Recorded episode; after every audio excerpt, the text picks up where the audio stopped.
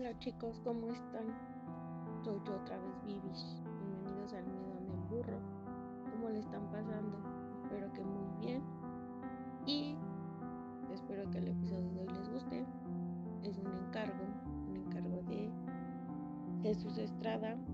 Para los que no han escuchado los episodios anteriores, Jesús me ayudó con la imagen del podcast. Otra vez gracias Jesús. Y búsquenlo en Facebook como Art o en Twitter como arroba Jesús y Luz. Y tengo más que contarles de Ali. Ali tiene un podcast que se llama Con la piel de gallina. Me hizo un comercial. Muchas gracias por el comercial, Ali.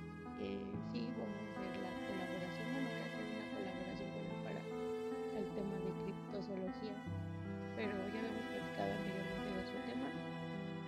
a ver si logramos concretar los dos temas y espero les guste. Y el de hoy, como se los dije, es un poco especial, además de que está un poquito, es un poquito fuerte. Um, espero no se me escandalicen y que les guste, disfruten.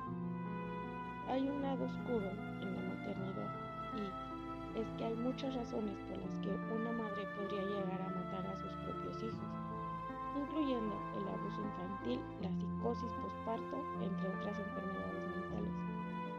Las mujeres pueden sufrir una condición crónica que no se manifiesta con el día a día, pero puede ser activada con cualquiera de tres eventos que poderosamente pueden estresar el organismo de una mujer. El embarazo, tener un bebé o la menopausia y los doctores saben que después de dar a luz enfermedades mentales latentes pueden acelerarse de repente. El Carnaval de Veracruz, inaugurado en 1925, es uno de los más alegres del mundo. Es una celebración un poco escandalosa y algo excesiva, lo que atrae a un sinnúmero de turistas. Y como todo carnaval, cada año nombra a una reina, la cual llega al trono a través de dinero que cada una de las participantes recauda en una serie de actividades en pro de obtener el galardón. En 1983, Evangelina Tejera Bozada, de 18 años y con solo el tercer grado de secundaria, fue seleccionada como reina del carnaval de Veracruz. Y esto gracias a la ayuda de su padre y de los amigos ricos e influyentes de este. Evangelina venía de un hogar fracturado, en el que la madre se había, había decidido alejarse de su padre debido a las golpizas que éste le daba. Un médico con una fuerte inclinación a la bebida. Inicialmente, Evangelina vivió con su mamá, pero su mamá le reprochaba el hecho de haber nacido mujer y ocasionar gastos. La chica decidió buscar a su padre. Este la aceptó y la preparó para ser una dama de sociedad. Recibió clases de tenis, piano y asistía a cenas de gala. Por lo cual, cuando fue nombrada candidata reina del carnaval, muchos sabían que ganaría la competencia.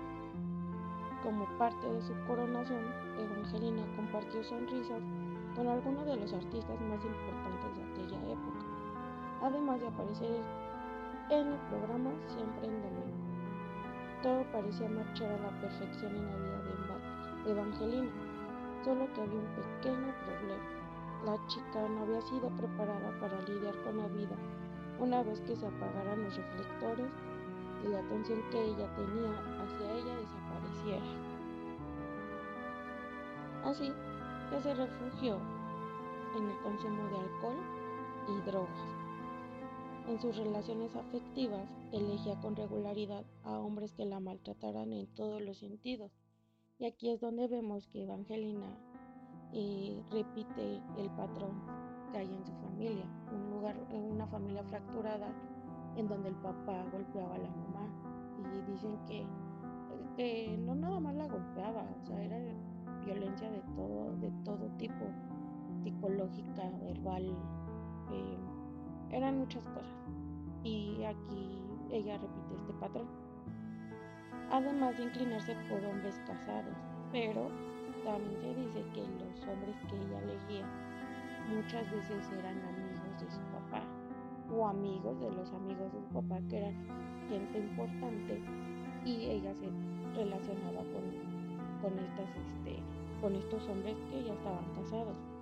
Y es con uno de ellos que Evangelina tuvo dos hijos y obviamente no fueron reconocidos por el padre. Así que Evangelina, madre soltera, adicta, alcohólica y mitomana, es en lo que se había convertido. Su familia la apoyaba y con esto pudo rentar el departamento 501 en el edificio donde alguna vez estuvo la Lotería Nacional del Puerto. También se cuenta que pues ella eh, con esta vida que estaba acostumbrada a las drogas y el alcohol, pues la familia ya no, no, no estaba conforme con el estilo de vida de, Evangelina, pero más que nada la ayuda era por los niños, para que los niños estuvieran bien. El departamento se convirtió en un salón de fiesta. Para que sus hijos no la molestaran, los encerraba en una de las habitaciones. El departamento prácticamente se había convertido en un salón de fiesta, sí, pero también en un casino y había muchas otras cosas más. Dicen que se movía drogas, entre otras cosas, y que ella de ahí percibía, percibía algo de dinero, así que para que los niños no molestaran sus, fiestas o lo que ella estaba haciendo, por eso los encerraba en una de las habitaciones. Pero a la par de la belleza de Evangelina, las amistades influyentes también fueron bajando.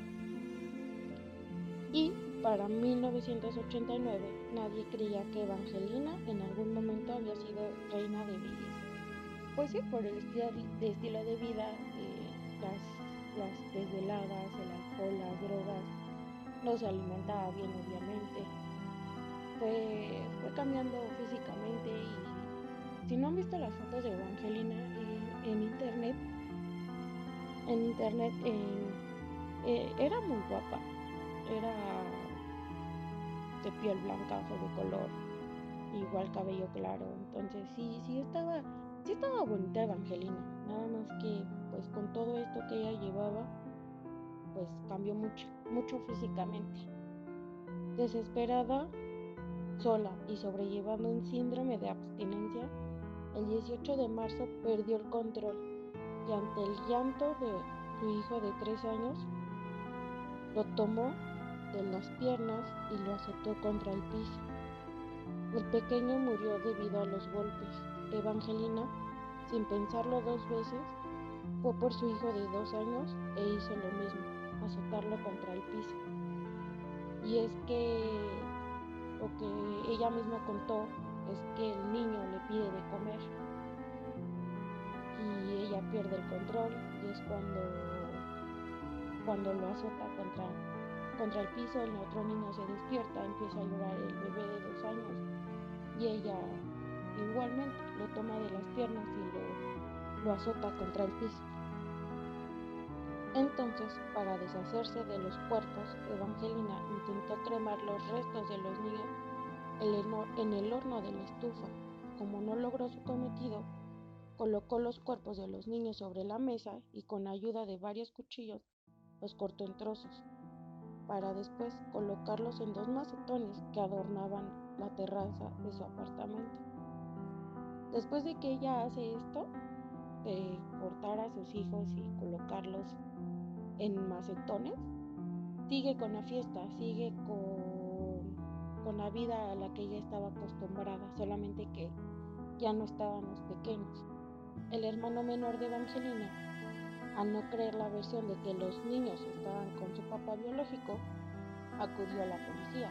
Y es que va el hermano al departamento a visitar a los niños, va a visitar a los niños y ella dice que no están, que su papá se los llevó, cuando todos sabían, no era un, era un rumor entre pocas que Evangelina había tenido deberes con un hombre importante y que es por eso que el Señor no registra o no reconoce a los, a los pequeños. Por eso al hermano no, no, se le hizo muy lógico, muy confiable que ella dijera que, pues que los niños estaban con su papá y es por eso que, que acude a la policía.